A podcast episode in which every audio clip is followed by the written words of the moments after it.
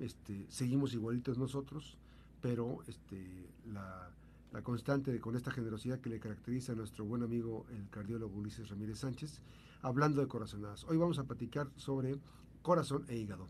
Recordemos que el doctor Ulises eh, Ramírez Sánchez es cardiólogo, está en la clínica Córdoba, donde más, en la clínica Córdoba, en Zaragoza 377, en, en la zona centro, 3231 493 00. Querido amigo, ¿cómo, estás? Siempre es un gusto saludarte por aquí y bueno, que nos vengas a compartir información importante porque la salud preventiva es la que menos este, estragos causa en la sociedad. Claro, claro, te agradezco como siempre y, y, este, estar en la mejor FM de Colima eh, y como siempre abordando temas que puedan de alguna forma ayudar a la gente que está ya con una patología cardíaca y, y los que por alguna razón pueden desarrollarla porque tienen factores de riesgo, pues que puedan detener esta enfermedad que aparezca lo antes posible, este, la, la posibilidad de poder tener las herramientas necesarias para combatirla. Y hoy hablaremos de algo que ciertamente no se escucha mucho, mm. no se relaciona mucho, pero que tiene mucho que ver. El corazón tiene una simbiosis con todos los órganos. Prácticamente podemos decir que sin el corazón no viven los demás órganos, pero los otros órganos que siguen siendo vitales, si dejan de funcionar, pues afectan directamente al corazón. Al corazón. Y en este caso el hígado, pues es una parte fundamental de que el proceso diario del individuo se lleve a, cabo en forma real, natural y sobre todo ejecuta funciones en las cuales hace que se sinteticen una gran variedad de sustancias, entre ellas proteínas, minerales, este y algunas otras sustancias para que el cuerpo tenga un, vamos a decir, un día a día sin mayores problemas.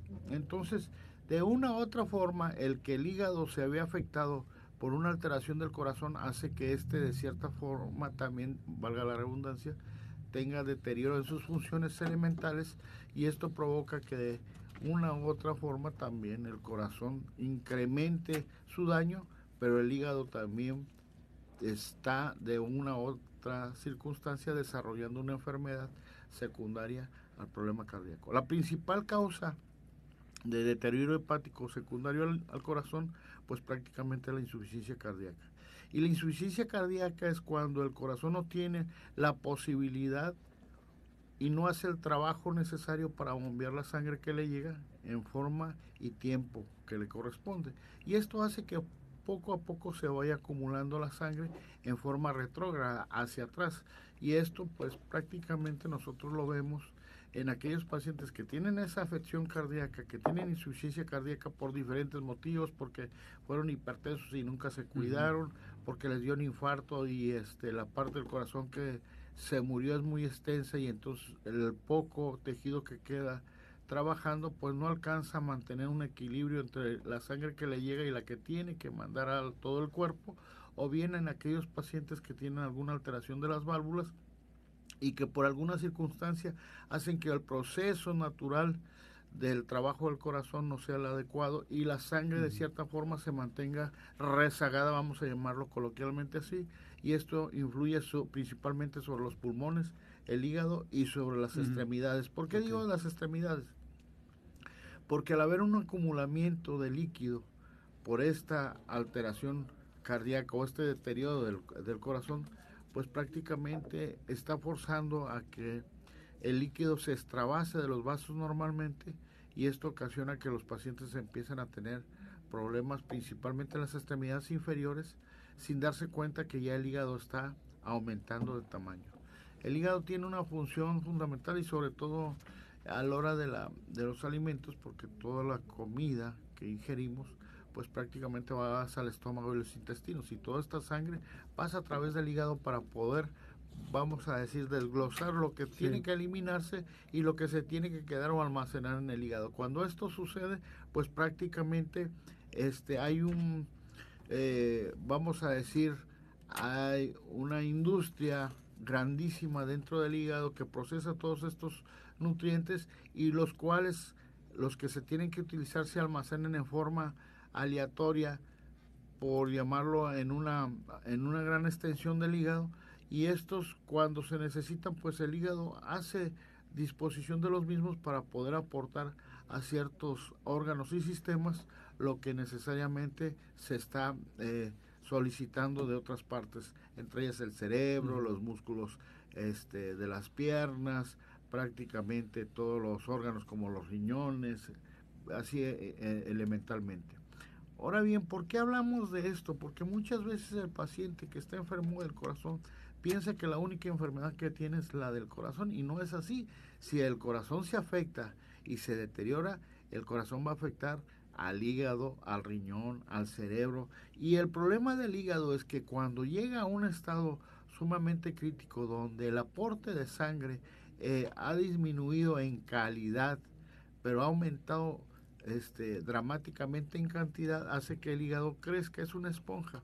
Pero este hígado al crecer, pues prácticamente, vuelvo a repetir, la función se deteriora y esto hace que empiezan a incrementarse ciertas sustancias que son las enzimas hepáticas, entre ellas la bilirrubina, que cuando sobrepasa el 1.5 ya estamos hablando de que está empezando a trasladarse esa sustancia a la sangre y en cantidades mayores de 5 o 6 puede ser trastornos, miligramos por decilitro, puede ser trastornos a nivel cerebral.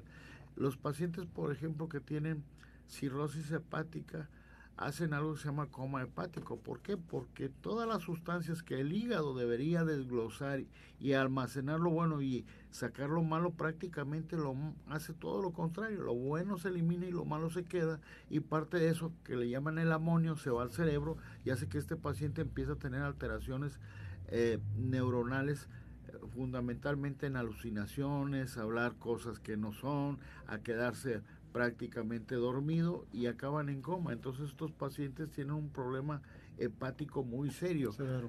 Eso es en pacientes cirróticos, pero puede pasar también en pacientes con insuficiencia cardíaca.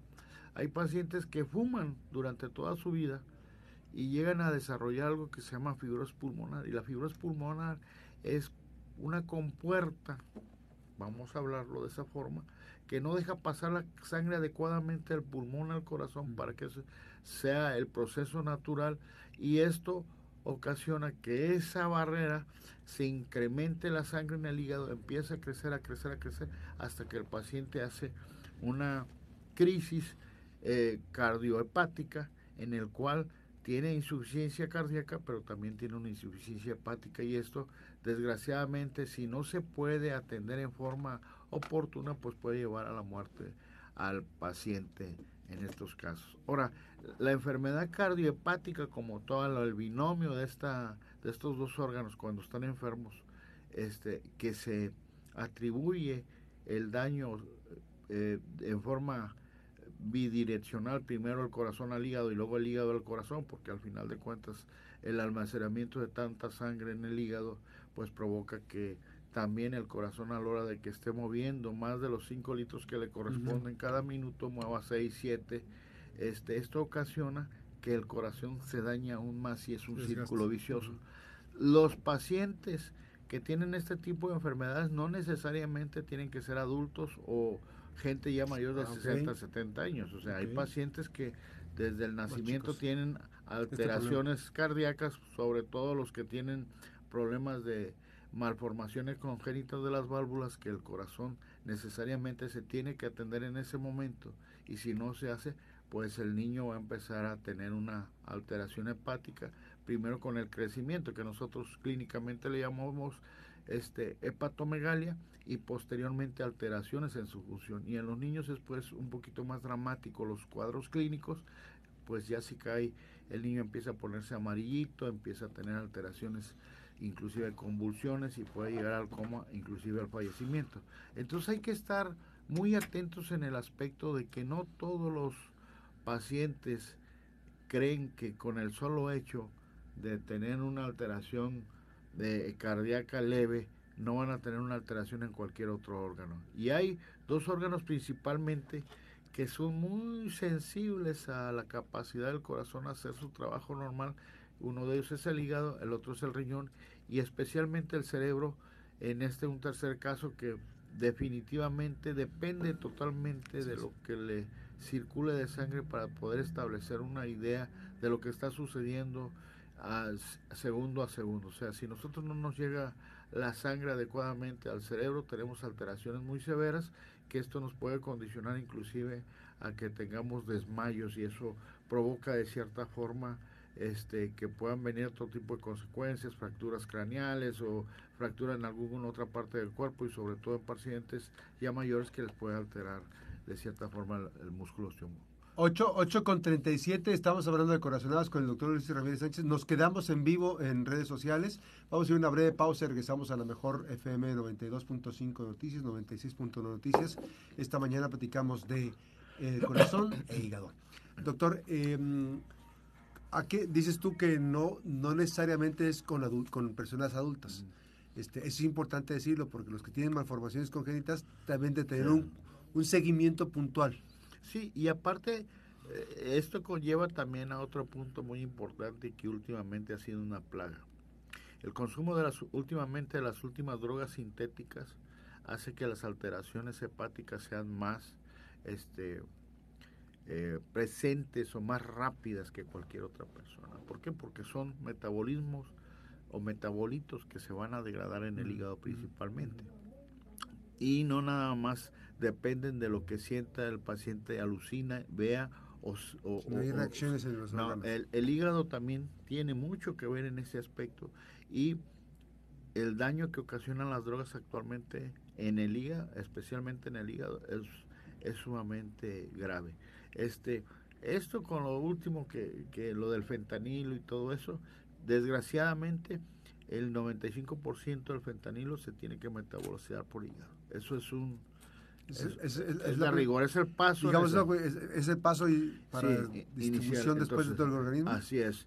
Y esto, pues también los metabolitos que pasan al cerebro, ya degradados, este eh, hacen todavía que el, el paciente por eso sea más susceptible a que con uno o dos tomas o inyecciones de este producto pues se haga totalmente dependiente del mismo, porque tiene inicialmente pues una sensación muy agradable para ellos que los lleva prácticamente a estar muertos vivos, que están como zombies en las calles y pues en cuanto empieza a disminuir el efecto. pues inmediatamente requieren que se les esté aplicando el siguiente. Así es. Y otras cosas muy importantes que tenemos que tener es que otro de los flagelos que tenemos eh, en, la sociedad pues es el alcoholismo, ¿no? Y el alcoholismo hace por sí solo que el corazón se dañe, que se dañe el músculo y al final de cuentas empiece a crecer. Entonces, si el alcoholismo inicialmente lo vemos como un atentado contra el hígado, pues de cierta forma estamos cerrados porque es un es una, un vicio que altera las dos funciones y principalmente está buscando cuál es la que se deteriora primero para atacar a la segunda, por hablarlo desde un punto de vista más, este vamos a decir, de, de, dominó, a ver quién le gana a quién en este aspecto en la carrera de la enfermedad hepática y de la enfermedad cardíaca. Entonces, por donde quiera que nos asomemos, estamos expuestos a que tengamos problemas.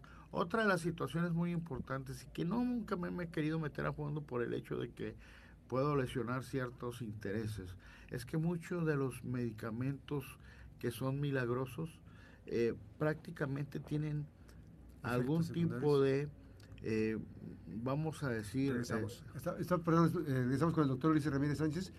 me acaba de comentar algo importante que es y dice que donde no se quedó meter para no causar tanta polémica son los medicamentos de los ya mal llamados mal llamados medicamentos milagrosos milagrosos. Sí porque eh, vamos a hacer un poquito de remembranza en relación a esto. Muchos pacientes y principalmente pacientes que no tienen a la mano o a una disposición de una atención médica adecuada. Estoy hablando de, de, los pacientes de lugares que están muy lejanos a un hospital de segundo nivel. Aquí en Colima, afortunadamente, por las vías de comunicación que tenemos nosotros, lo más tarde que pueden llegar son 20 minutos, vamos a decirlo. O sea, el paciente que vive en las conchas se va a Islahuacán y no tarda más de eso. O sea, no, por ese lado nosotros, el de Minatitlán baja y no hay problemas. pero hay, eh, lugares como eh, Nayarit, como Chiapas, Chihuahua. Y habitualmente van como desde hace mucho tiempo anunciando medicamentos milagrosos que curan el cáncer, que curan la artritis, que curan la diabetes, que curan este, el Alzheimer. Y prácticamente este tipo de hierbas que las llevan acumuladas en botecitos, habitualmente encapsuladas, pues tienen preparados donde les aplican otro tipo de, vamos a decir, este medicamentos inapropiados para esconder el eh, para esconder el fondo y que los le fortalecen en el momento en que lo están tomando inicialmente y hacen que el paciente se sienta mejor, que coma un poquito más y que de una u otra forma empiece a caminar los que les duelen las articulaciones o los que tienen problemas para respirar, respiren un poco mejor.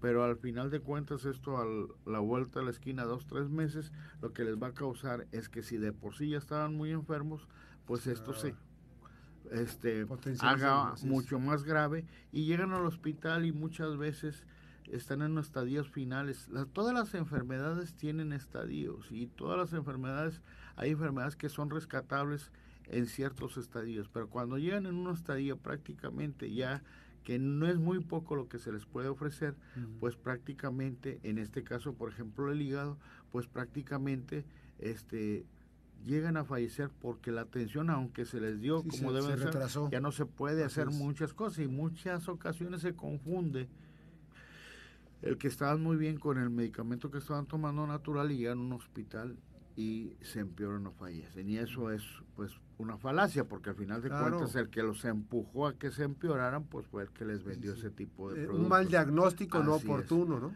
Eh, hay, y eso lo hemos comentado muchas veces, todos los lugares donde venden suplementos alimenticios, medicamentos milagrosos, dice, el consumo de este, este producto, es, responsabilidad de quien lo toma y no de quien lo este, receta.